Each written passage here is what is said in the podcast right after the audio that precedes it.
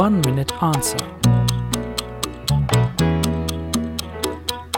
Die Frage war, ob mein Kind 2050 noch das gleiche gute Leben führen kann wie ich jetzt.